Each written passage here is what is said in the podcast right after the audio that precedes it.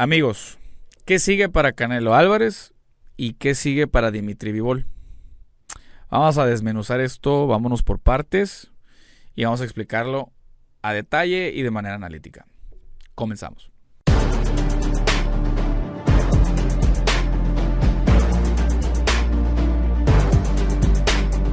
Bueno, ¿qué sigue para Canelo Álvarez después de la derrota contra Dimitri Vivol? Ya pasó una semanita, ya este medio se enfriaron las cosas, que la verdad es de que no están enfriadas, ¿eh? sigue habiendo mucho mucha crítica, mucho análisis al respecto. Sin embargo, pues yo creo que la, la, postura no, no, no ha cambiado. Acuérdense de algo. ¿Qué sigue para Canelo Álvarez? Tiene la cláusula de revancha que va en todos sus contratos, en todos sus contratos, desde que peleó contra Floyd Mayweather, eh, con la revancha si llega a perder en esta ocasión, a lo, a lo que me he enterado, es de que sí está aferrado contra la revancha con Bivol. Sabemos que Saúl es una persona muy competitiva, como todos los mexicanos, de que eres de coraje, no te gusta perder y si pierdes está bien, aceptas perder, pero la que sigue viene la mía, ¿no? Entonces, eh, en teoría, debería de venir la revancha, más sin embargo, el tema de los pormenores de, la de las cláusulas, yo creo va a ser la clave, ¿eh? porque si, si la revancha va en la misma categoría, ay, perdón, y no obliga a Vivol a bajar a 168,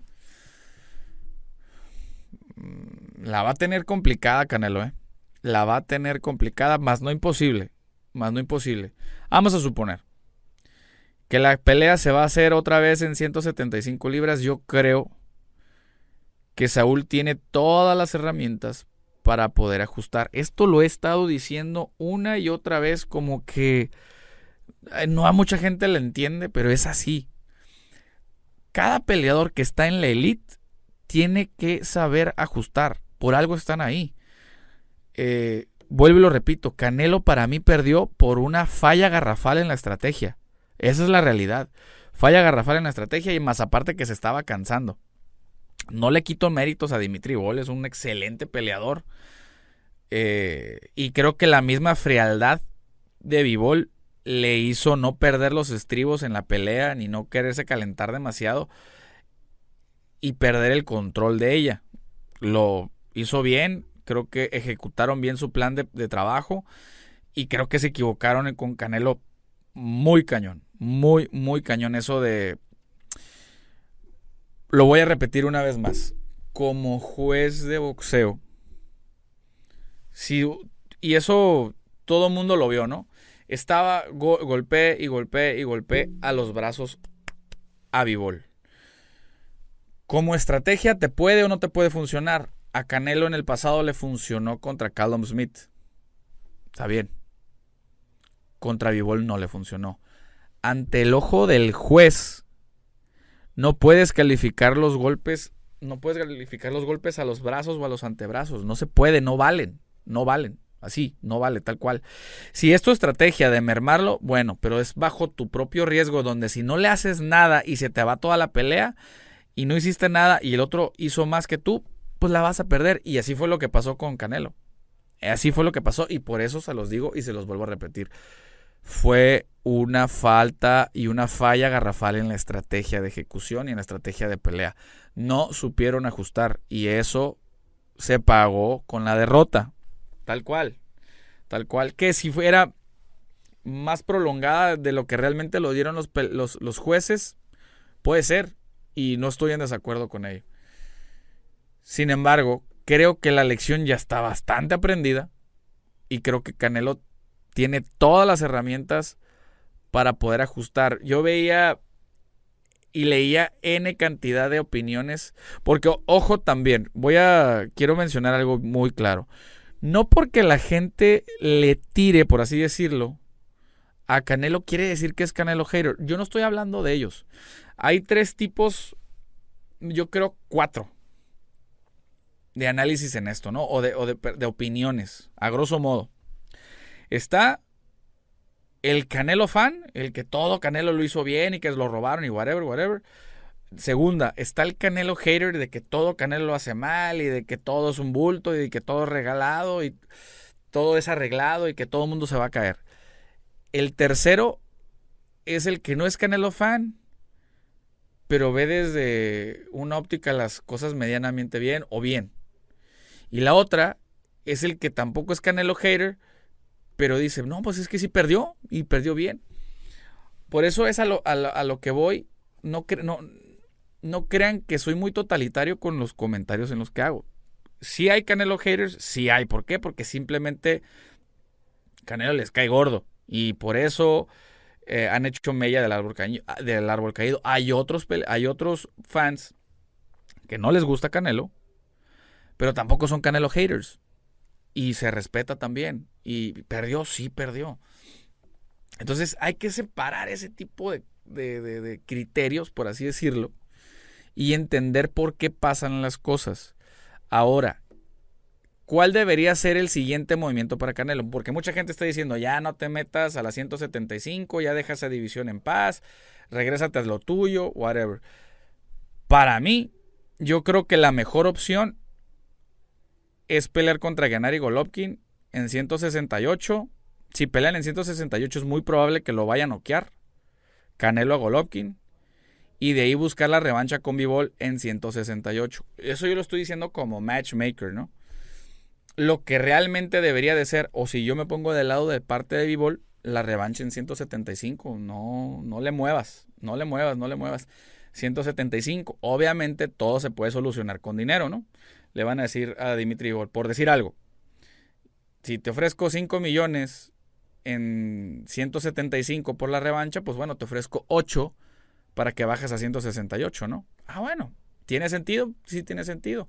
Hay que tomar el riesgo, pues hay que tomarlo, ¿no? Obviamente das ventajas en unas cosas, en otras. Eh, también hay que ver, y yo creo que esto se va a manejar con mucho hermetismo de los próximos contratos con, de, de, Canelo, de si va a tener o no tener cláusula de rehidratación, etcétera, para cuidar, por así decirlo, la pelea eh, o la gestión de la pelea. Porque si bien es cierto, a las grandes ligas, en muchas ocasiones, las peleas, el primer round lo ganas en la negociación y el segundo round lo ganas en la báscula. Esa es una realidad. Entonces, eh, hay que tener muy en cuenta qué es lo que se viene para Canelo. Pero eso sería lo óptimo desde mi perspectiva. Sin embargo, ¿qué le conviene a Canelo yo creo que eso, pero lo que venga, quién sabe, por el tema de la cláusula de revancha. Acuérdense, por ejemplo, el año pasado, que Tyson Fury le ganó a Deontay Wilder y venía de, venía de noquearlo. Ya venía de noquearlo y tuvo, tuvieron que hacer la revancha por la cláusula. Nada más por eso, por la cláusula. Si no, no se hubiera dado. Pero bueno, eh, ahora vamos al otro punto. Continuamos. ¿Qué viene o qué sigue para Dimitri Vivol? Ahora vamos a ponernos en la cancha de Vivol. ¿Qué debería de seguir? Se los dije la semana pasada, el pez muere por su propia boca. Y Dimitri Vivol, desde que salió, desde que bajó del ring, después de ganarle a Canelo, él estuvo diciendo de que no, nosotros podemos bajar a la 168 y acaba de declarar de que no está tan seguro de bajar a la 168. Creo que ahí comete un error y debería de tener alguien que lo asesore de, hey, cállate, cállate, no digas nada, porque solito te estás matando. En el sentido de que, ah, bueno, no, no, no te preocupes, ya olvidémonos de la 175 y enfoquémonos en los supermedios, ¿no? En la 168 y de ahí empezar a negociar. Eso es un problema. Yo creo que lo, mejor era, a ver, vamos a negociar en la 175, ¿no? Pues tanto y, ok. Ahora, ¿qué pasa si bajo? Ah, bueno, ya es mejor. ¿Por qué? Porque le estás dando ventaja a Canelo. Ahí ya cambian sus condiciones. Pero bueno, la estrategia es de cada quien. Cada quien este, es su propio amo, por así decirlo, ¿no? ¿Qué debería de venir para Bibol? Yo creo buscar el sí o sí la revancha con Canelo, que también le pudiera ayudar si hacen como un step aside de que tengan la cláusula vigente, pero hagan una prórroga de decir, ok, Canelo va a enfrentar a Golovkin o alguien más. A mí me dejas hacer una defensa voluntaria. Buscas a alguien. No creo que busquen al, al zurdo. Buscarían a alguien más que le dé menos batalla a Vivol. ¿Para qué? para darle bola y, crear un poquito más de expectativa a la pelea de Canelo. Hay veces que, hacer que estas revanchas esperen, pero que esperen medianamente poco, es, siempre es bueno porque se genera más el morbo. ¿Por qué? Canelo que le gane a Golovkin, por decir algo, en Las Vegas o en el Staples Center, ¿no? O en México. Digo, no, no creo que vaya a pasar así.